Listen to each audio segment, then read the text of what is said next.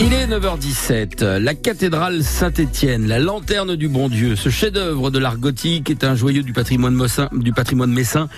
Sa nef, sa, sa puissance, sa grandeur, euh, sa nef d'une saisissante beauté qui culmine d'ailleurs euh, à une hauteur record et qui recèle un surprenant orgue suspendu en nid d'hirondelle, c'est comme ça qu'on dit, un orgue dit Triforium pour les spécialistes. Il a été construit en 1537 et le 10 juillet prochain, Valérie, vous l'avez dit, aura lieu l'inauguration de ce magnifique orgue, enfin la nouvelle inauguration, on va dire, les explications de cette journée avec votre invité. Oui, il est au téléphone avec nous. Bonjour Thierry Ferré.